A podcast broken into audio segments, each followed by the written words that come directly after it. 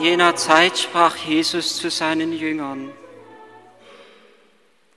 wenn der Beistand kommt, den ich euch vom Vater aus senden werde, der Geist der Wahrheit, der vom Vater ausgeht, dann wird er Zeugnis für mich ablegen. Und auch ihr sollt Zeugnis ablegen, weil ihr von Anfang an bei mir seid. Das habe ich euch gesagt, damit ihr keinen Anstoß nehmt. Sie werden euch aus der Synagoge ausstoßen. Ja, es kommt die Stunde, in der jeder, der euch tötet, meint, Gott einen heiligen Dienst zu leisten. Das werden sie tun, weil sie weder den Vater noch mich erkannt haben. Noch vieles habe ich euch zu sagen, aber ihr könnt es jetzt nicht tragen. Wenn aber jener kommt, der Geist der Wahrheit, wird er euch in die ganze Wahrheit führen. Denn er wird nicht aus sich selbst herausreden, sondern er wird sagen, was er hört und euch verkünden, was kommen wird. Er wird mich verherrlichen. Denn er wird von dem, was mein ist, nehmen und es euch verkünden.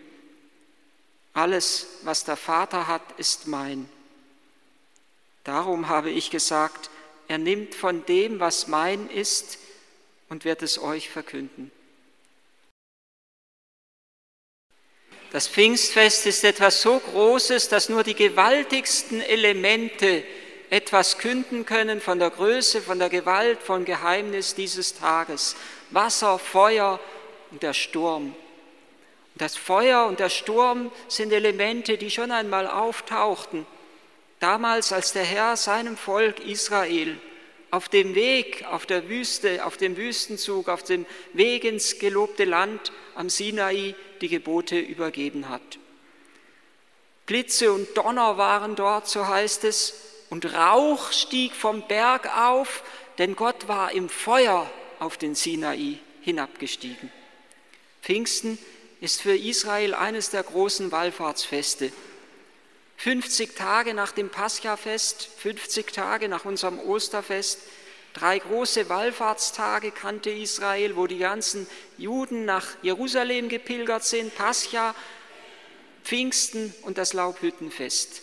Pfingsten war im Ursprung ein Dankfest für die Erntegaben.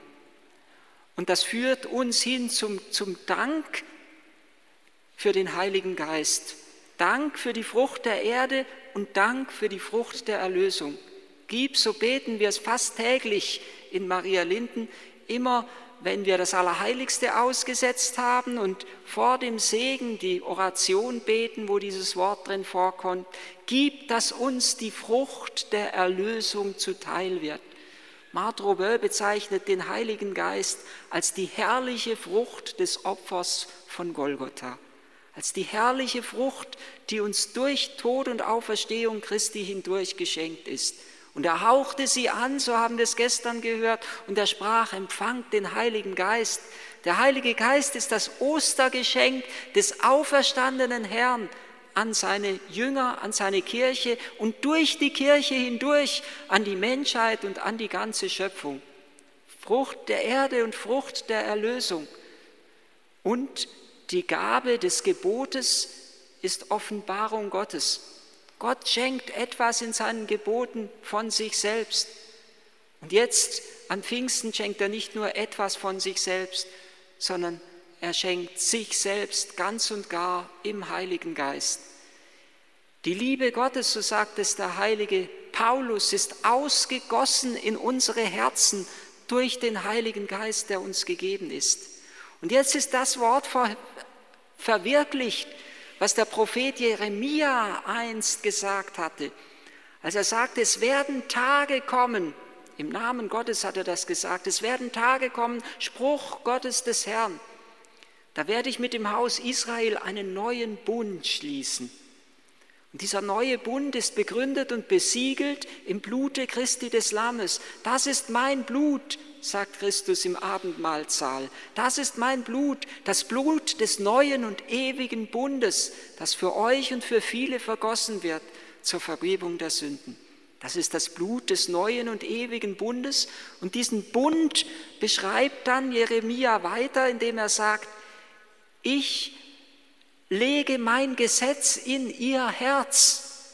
Ich lege mein Gesetz in ihr Inneres, ich schreibe es in ihr Herz hinein. Der Heilige Geist ist ausgegossen in unsere Herzen. Der Heilige Geist ist das neue Gebot der Liebe, das uns gegeben ist. Und wenn die Gebote die ersten Schritte waren auf diesem Weg des Menschen in die ursprüngliche Freiheit hinein, so verwirklicht sich die Freiheit des Menschen nur, wenn er lebt in der Kraft und in der Dynamik des Heiligen Geistes. Und genauso wie der Mensch lernen musste und immer noch lernen muss, nach den Geboten zu leben, genauso muss er immer täglich neu lernen, auf die Stimme des Heiligen Geistes zu hören und nach seiner Weisung zu leben. Ich schreibe mein Gebot in ihr Inneres, ich lege es in ihr Herz, in ihr Inneres, ich schreibe es in ihr Herz hinein. Und die Gebote sind der erste Schritt, der uns hilft, auf diese Stimme des Geistes zu hören. Ohne die Gebote zu befolgen, können wir nicht leben im Heiligen Geist.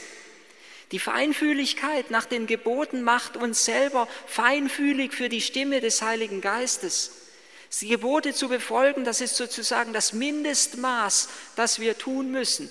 Aber der Heilige Geist möchte uns in das Höchstmaß der Liebe hineinführen, möchte unsere Liebe und unsere Dynamik des Lebens ins Grenzenlose hinein ausweiten.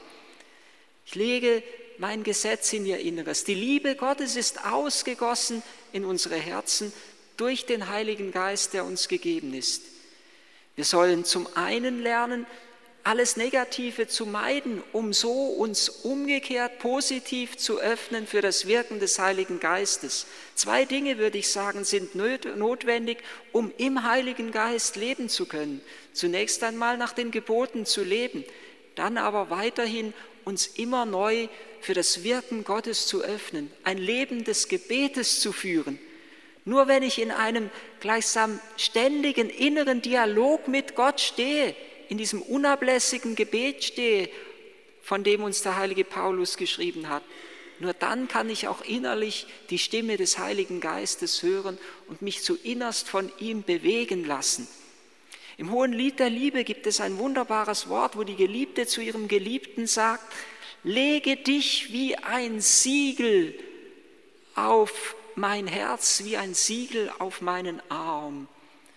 Und wir können zum Heiligen Geist dieses Wort sagen, lege uns zunächst einmal wie ein Siegel an dein Herz, nimm uns in dein Herz, dass es wahr wird, dass wir in dir leben, dass wir uns in dir bewegen und in dir sind. Wir können aber zugleich auch umgekehrt den Heiligen Geist bitten, lege dich wie ein Siegel auf mein Herz und auf meinen Arm, auf mein Herz und mein Arm, mein Herz, der Sitz der Gefühle, des inneren Lebens, meines Fühlens, meines Empfindens, meines Denkens, meines, meiner Sinne. Und der Arm, die Symbolik für mein äußeres Tun, für meine Handlung. Versiegle und besiegle mich, können wir den Heiligen Geist bitten. Versiegle mein Inneres, versiegle mein Tun vor all dem, was Schlechtes in mein Leben hineindringen möchte. Miriam von Abelin betet in ihrem Morgengebet das wunderbare Wort, verschließe meine Ohren vor jeder übelwilligen Kritik und vor jedem böswilligen Wort Verschließe meine Ohren vor jedem übelwollenden Wort und jeder böswilligen Kritik. Und dann betet sie weiter, meine Lippen sollen nur das hervorbringen, was dir dient. Meine Lippen sollen nur von deiner Schönheit künden. Versiegle mich und besiegle mich. Verschließe mein Herz und mein Tun vor dem, wo die Macht der Dunkelheit in mein Leben eindringen möchte aber besiegle mich, so wie ein Briefschreiber, ein König, ein Fürst, ein Herrscher sein, seine Briefen mit seinem Siegel versehen, versehen hat und damit gesagt hat, ich stehe hinter allem, was ich gesagt habe, stehe hinter jedem Wort, so bitten wir den Heiligen Geist, uns zu besiegeln. Der heilige Paulus sagt ja, ihr seid wie ein Brief Christi. den die Welt lesen soll. Und wenn wir den Heiligen Geist bitten, uns zu besiegeln, dann heißt es, präge dein Siegel all meinem Tun, meinem Denken und meinem Reden auf. Sei du der innerste Beweger meines Lebens. Sei du derjenige, der mein Denken, mein Beten prägt und handelt. Sei du es, der in mir betet. Sei du es, der in mir leidet, wenn ich zu leiden habe, gib mir die Kraft dazu. Sei du es, der in mir liebt, der in mir spricht, der in mir denkt und in mir handelt. Besiegle mein Tun. Lege dich wie ein Siegel auf mein Herz, wie ein Siegel auf meinen Arm. Der Heilige Geist ist es, der uns zur Fülle des Lebens und zur Fülle der Heiligkeit führt. Und unsere einzige Sorge müsste daher sein, uns nicht mehr in ihm zu bewegen, nicht mehr in der Dynamik seiner Liebe zu stehen und zu wirken. Und der Heilige Geist ist es, der uns, wie wir es eben gehört haben, nicht mehr in die Fülle des Lebens, sondern in die Fülle der Wahrheit einführt. Er wird euch in die ganze Wahrheit führen. Und der Herr hatte eine dreifache Wahrheit unmittelbar davor, die Verse sind im heutigen Evangelium ausgelassen, kundgetan, die uns der Heilige Geist offenbaren wird was der Heilige Geist uns aufdecken wird. Er wird aufdecken, was Sünde, Gerechtigkeit und Gericht ist, was Sünde ist. Was ist Sünde? Da sagt Jesus nicht, Sünde ist Mord und Sünde ist Ehebruch und Sünde ist Lüge, sondern er wird aufdecken, was Sünde ist, nämlich, dass sie nicht an mich glauben. Wir könnten auch übersetzen, dass sie mir nicht vertrauen, dass sie sich mir nicht ausliefern, dass sie nicht in der innigen Beziehung, in der Freundschaft mit mir leben. Da beginnt die Sünde, wo wir uns innerlich Jesus verweigern, wo wir an ihm vorübergehen, wo wir ihn nicht hineinnehmen in unser Leben.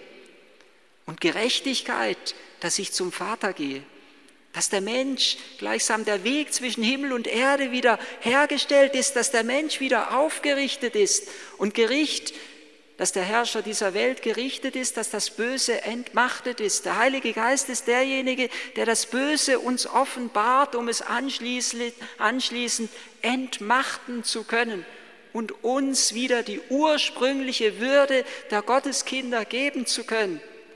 Der Heilige Geist ist jenes Gewand, das der Vater seinem geliebten Sohn, als er sich verirrt hatte, weg war und reumütig zu ihm zurückgekehrt ist, gegeben hat holt schnell das Beste, das erste Gewand und zieht es ihm an. Der Heilige Geist ist das Gewand, das Taufgewand, das wir bei der Taufe empfangen haben. Ist das Unschuldsgewand der Gnade und der Heiligkeit.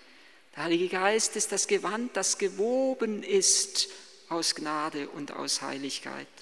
Und der Heilige Geist ist der göttliche Wegbegleiter auf unserem Weg nach Emmaus, der unsere Herzen brennend werden lässt der uns Christus erkennen lässt. Der Heilige Geist ist derjenige, der unseren Glauben stärkt, unsere Hoffnung weckt und unsere Liebe entzündet. Der Heilige Geist ist der, der in uns betet, in uns liebt, der in uns lebt und auch in uns leidet. Der Heilige Geist ist uns zu innerst. Daher müssen wir immer neu lernen, auf diese innerste Stimme des Heiligen Geistes, der ausgegossen ist in unsere Herzen, auf diese innerste Stimme des Heiligen Geistes zu hören. Es ist gut, ihn als unseren göttlichen Wegbegleiter zu haben, denn er allein kann uns hineinführen in das göttliche Leben, in die Gnade und in die Heiligkeit.